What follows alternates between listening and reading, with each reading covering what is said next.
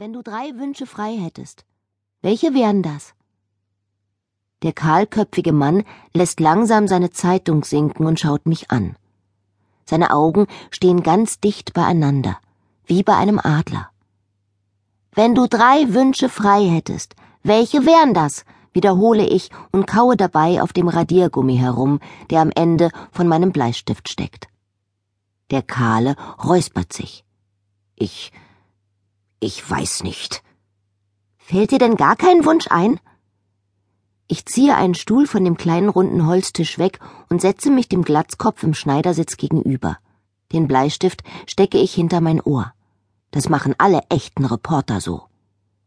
Der Kahle legt die Zeitung zusammen und trinkt einen Schluck von seinem Kaffee. Bestimmt überlegt er. Vielleicht wünscht er sich Haare auf seiner Glatze glitzern viele kleine Schweißperlen. In meinem Notizbuch notiere ich drei Wünsche, eine haarige Angelegenheit. Als ich wieder hochblicke, sind die Lippen des Kahlen ganz schmal geworden, sein Mund kräuselt sich zu einem spitzen Mündchen. Ich wünsche mir einen weiteren Cappuccino. Er schiebt mir seine leere Tasse entgegen. Kommt sofort! Das ist Papa. Er scheucht mich von meinem Stuhl. Jette, lass die Gäste hier in Ruhe ihren Kaffee trinken. Frag doch später Konrad nach seinen Wünschen. Aber Konrads Wünsche kenne ich schon. Er will ein Fernglas und ein Globus. Außerdem wäre er gern der älteste von seinen Geschwistern und nicht der jüngste.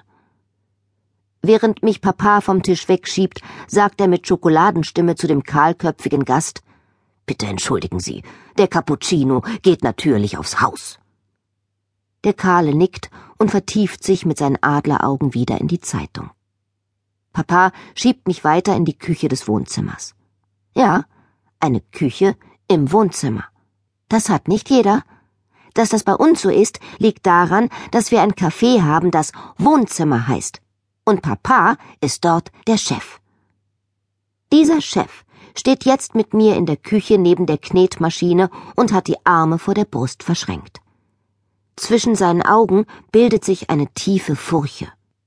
Jette, du weißt, dass du die Gäste nicht mit deiner Fragerei nerven sollst. Das mache ich nicht, versuche ich mich zu verteidigen. Er saß dort ganz allein. Ich glaube, er war einsam und hat sich über meine Fragen gefreut. Papa klopft mit den Fingerspitzen auf die Knetmaschine. Wir haben eine Abmachung, Tochterherz, und die besagt, dass du keine Fremden befragst, sondern nur Menschen, die du kennst, Menschen, die dich kennen, dich und deine Fragerei. Aber er sah wirklich so aus, als hätte er viele Wünsche. Papas Stirnfurche wird tiefer. Ich seufze. Ist gut. Ich frage keine Fremden. Danke, Frau Reporterin. Er zwickt mich in die Nase. Dabei bleibt etwas vom Mehl an meiner Nasenspitze hängen, das wie eine weiße Staubschicht über der ganzen Küche liegt. Ich muss niesen. Auf dem Weg nach draußen mopse ich ein Stück vom Kirschkuchen, der fertig aufgeschnitten auf dem Herd steht. Papa macht der Welten besten Kuchen, und das Wohnzimmer ist vor allem deswegen immer so gut besucht, weil die Menschen das inzwischen wissen und fast ein bisschen süchtig nach den Vanille-Zitrone-Eclairs und den weichen Karamellmuffins sind. Wenn man durch unsere Straße läuft, riecht man das Wohnzimmer schon 17 Häuser weiter.